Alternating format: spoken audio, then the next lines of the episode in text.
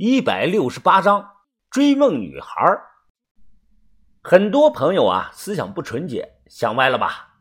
叶子塞到我手里的是一把钥匙。这是什么？哪儿的钥匙啊？我问他。看自己的老爸还没有进来，叶子呢，趴在我的耳边小声的说道：“水库边有间房子，是早年荒废的观测站，我换锁了。以前晚上不回家，就在那儿睡。”那你给我这个钥匙干什么呀？我问他，叶子直白的说：“啊，我不想让你再去看黄片了，咱们去小黑屋，我给你弄舒服点。”听了这句话呀，我左右看了看他的脸，怎么，我脸上有东西啊？我摇摇头说啊：“不是，呃，你怎么这么直接啊？你以前谈过几个男朋友啊？”他摇头说：“就就谈过一个。”还是上学的时候，从这件事啊就能看出来，叶子心底有野心，他绝对不是喜欢我这个人这么简单。昨晚我在小强的网吧，今天呢他就知道了，这说明他特意背地里找人打听过，网吧里那些上网的人中啊有他的眼线，他担心我骗他，怕我少分他钱，或者是我拿着东西跑了。如果和我发生点什么，他潜意识中认为啊，可以降低这种风险。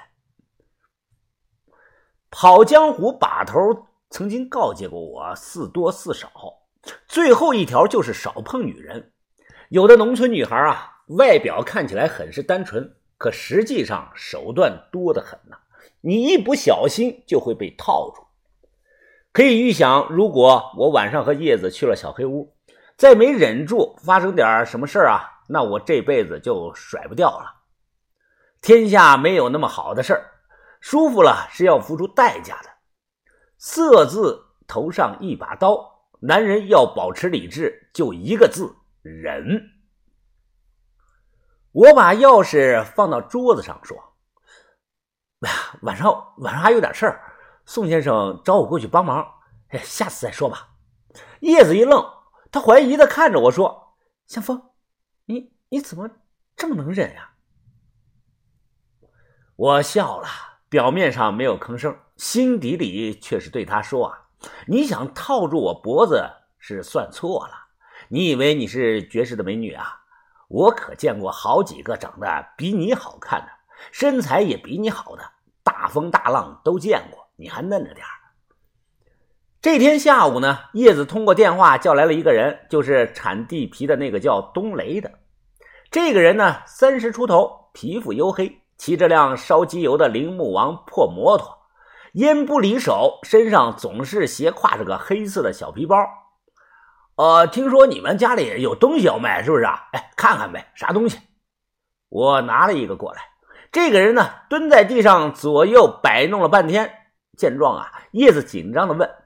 呃，怎么样啊，邓雷哥？这可是正儿八经的老古董了，是我们家里传下来的。这个人呢，起身丢掉烟头，说：“啊，没错啊，是个老东西。呃，这是清代腌咸菜用的那个坛子啊。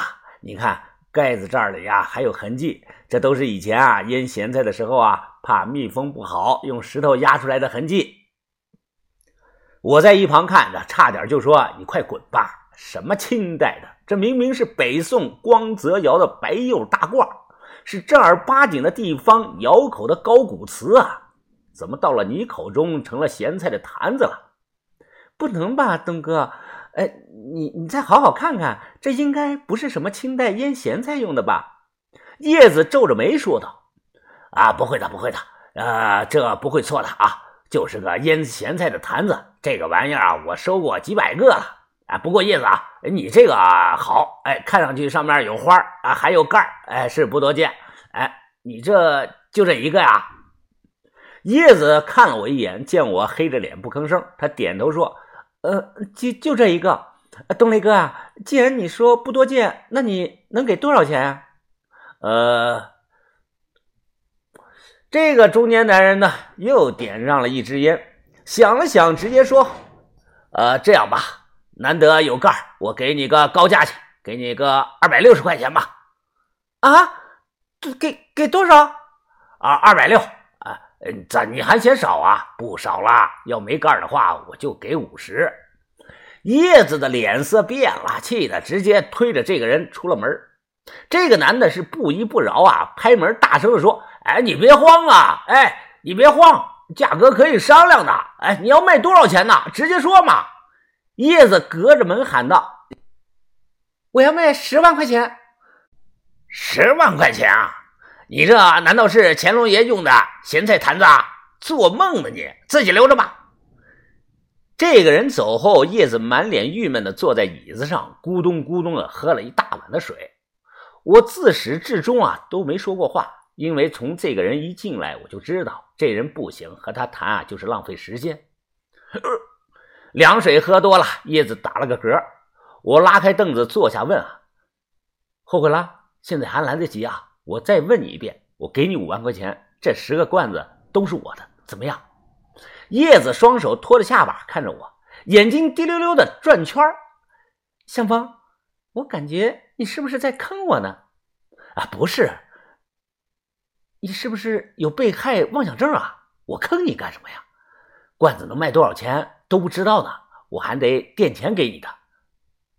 叶子托着下巴又说道：“可可为什么我心里总是不踏实呢？总感觉你能把这些罐子……”卖个大价钱，我无语了。这句话差点就脱口而出。啊，对呀，我就是在坑你。叶子犹豫了半天，又说：“这样吧，向风，你给我十万块钱，然后呢，这些罐子都是你的了。”啊，不行不行不行！我摇着头说道：“啊，最多最多给你六万吧。九万行吗？”我又摇摇头。那那就给我八万吧，最少了。我表面上啊。不苟言笑，绷着个脸，心里却是乐开了花啊！心想卖好的话，一个就能卖他八万呢。果然还是头发长见识短。呃，叶子，呃，你你这样让我很难办呀，很大概率我都是会亏的，砸在手里，你知道不？一听有戏，叶子立即双手抱着我的胳膊，晃着撒娇的说道：“哎呀，你向风。”小峰峰，你就给我八万吧，你肯定不会亏的。有了这八万块钱，我就能去大城市学唱歌了。哎，你别往我身上蹭啊！哎，呃，算了算了算了，就当哥哥我支持你的梦想吧。亏了我也认了，就给你八万块钱吧。我难过的说。顿时，叶子眼睛啊笑成了两个月牙。那那咱们就说好了啊，过后谁都不许反悔。叶子连连的点头，说：“绝对不会反悔，谁反悔啊，谁就是小狗。”他给了我一张纸，写了农业银行的卡号，我贴身放好，说：“尽快啊，就会给你转钱。”我打算明天或者后天啊去找银行转钱。晚上，宋先生一直催我过去，说找我有点急事儿。叶子呢，其实是一个很现实的女孩。我坑了她，后来她拿着八万块钱离开了天井村，真去参加了零四年的超级女生的海选了，最后落选了。他也没有放弃，应该专门去学了唱歌。后来还在网上啊上传了自己的歌，酷狗能听，标注是自行发行的，歌名我不方便说。